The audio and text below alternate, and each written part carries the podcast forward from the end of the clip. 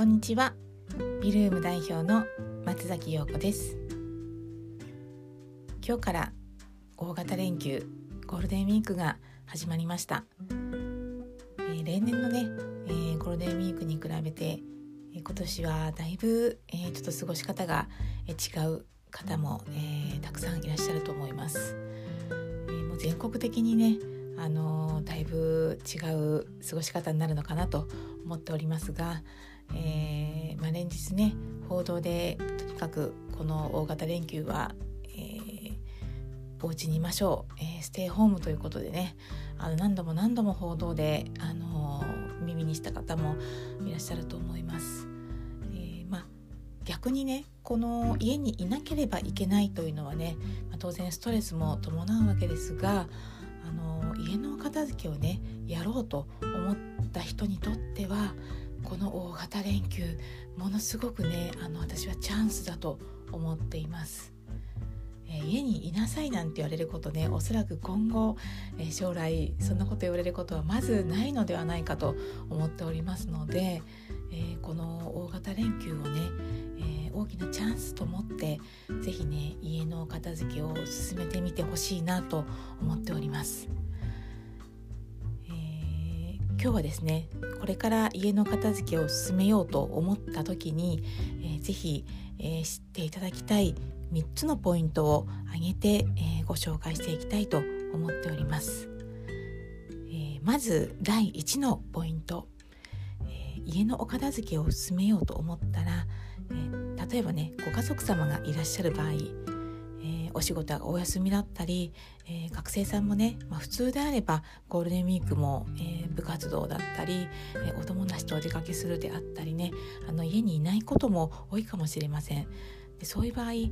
この度のね、あの、家にいなければいけないという状況というのはねもう家族全員がお家にいる状況ですから、えー、ぜひ皆さんご家族揃ってね、あの、片付けを進めてみるのもとても、えー、いいことかなと思っています。でその場合ですね、えー、ついね日常ですとこういろんな家事がねその間間に、えー、来ると思うんですが、えー、ここはね、えもう投資だと思って、え例えば食事作りに関しては、え片付けをすると決めた日はもう一切しない。コンビニだったり、えー、お惣菜でもいいと思います。あのまあ、買うあるいはもう事前に用意しておいてですねあのとにかく集中力が途切れないように、えー、片付けを、え進めてみてほしいんですね。もう必要最低限の家事のみにして、え片付けに集中する、えこれがまず一つのポイントです。で2つ目のポイントはですねえー、これはね誰が見ても、えー、分かる、えー、目安なんですけれども収納スペースに対して、えー、余裕を持ってほしいということです。え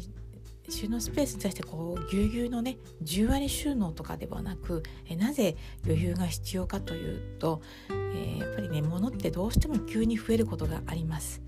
えそういった場合に、え仮でねこうまず置いておけるスペースというのはねとっても大事になってくるんですね。えー、なので、えー、よく言われているのは、まあ、3割余裕を持ちましょうということで言われています。えー、でまあこのスペースがあるだけでですね実はね、え、大きなリバウンドというのをね防いでくれる要因になってくれます。で例えばこう物が多くてでも余裕が、えー、なければいけないとなった時に、えー、絶対に次に、えー、来るアクションというのがね優先順位をつけて物を選んでいくという作業です。これも、えー、とてもね、あのー、大きな決断を要するところではありますが、えー、もうそのスペースっていうのも絶対的にそれぞれ皆さん、え収納のスペースはねあの決まっていますから、えそのスペースに対して、え使っているもの、え大事に残しておきたいもの、えそういったものをね、あのそういったものからピックアップなので、え捨てるものから探すのではなく、え必要なものを、えその限られた収納スペースに対して、え優先順位をつけて選んでいくということになってくるわけですね。次の、えポイントとしては、えリミットを決めるということですね。このリミットを決めるのもとっても大事なことなんですね。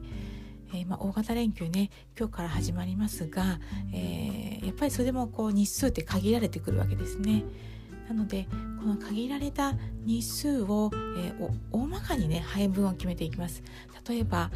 えクローゼットですとか押し入れに関しては、えいついつまでに終わらせるで次にキッチン洗面所はいついつまでに終わらせるという形で、えー、必ずねリミットをね計画的に決めて行っていくといいかなと思っています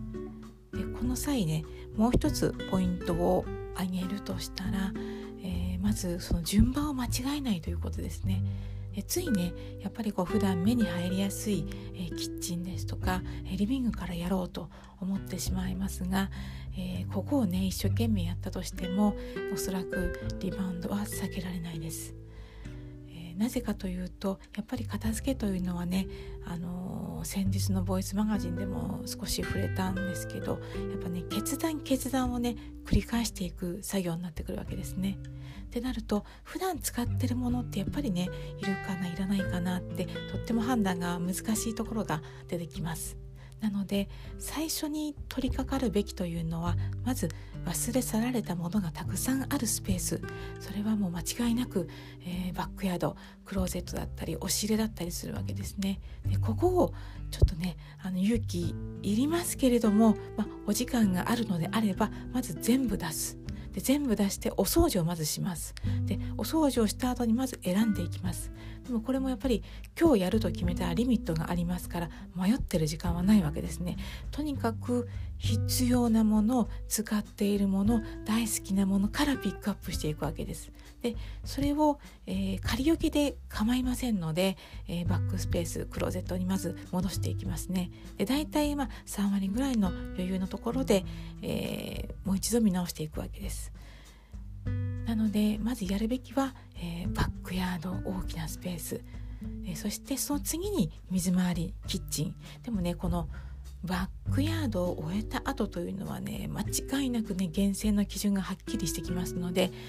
キッチンに取り掛かったとしても、えー、この厳選のスピードというのはね絶対にね緩むことなくむしろ加速することが多いです。えー、普段片付けの現場でもバックヤードを終えた、えー、生徒様というのはね間違いなくね目の、えー、輝きそれから、え、厳選する、え、厳しさというのがね全然違ってきます。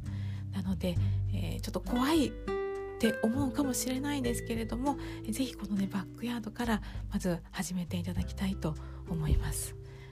えー、何度も、えー、お伝えするんですが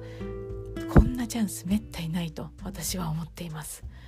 えー、でなかなかね家族の協力が得られないっていう場合もねあるかと思うんですね。でそういう場合はねあの、まあ、文句を言わずにですねまずは自分の私物から厳選を始めてみてください。これならおそらく文句出ないと思うんですよね。とにかく自分のアイテムからやり始めていくとね例えばお子さんがいらっしゃる方だったら絶対子供にその行動がねあの連鎖します。子供ってやっぱりねお母さんの行動をね見てるんですよね。お母さんやるなら僕もやる私もやると言ってね必ずお片付けのね真似をしたくなるんですね。でそれをねあの何、て言うのかなあの追い風にして、えー、ぜひね片付けを進めてみてほしいんですね。えー、なかなかねバックヤードから始めるってとっても勇気のいることだと思うんですが、えー、ここの壁をね乗り越えたら絶対におうち一軒やりきることができると私は思っておりますので是非この片付けのチャンス逃さず、えー、このゴールデンウィーク、え行ってみてくださいね。えー、っと私もね是非このボイスマガジンそれからブログそれからメルマガ できたら、えできたらじゃないですねもう絶対に YouTube も、え動画アップしようと思っています。えー、私のできることを、えー、全て行って、えー、この片付けを応援したいと思っておりますので、えー、ぜひ、え頑張ってみてください。え今日も、え最後までお聴きくださりありがとうございました。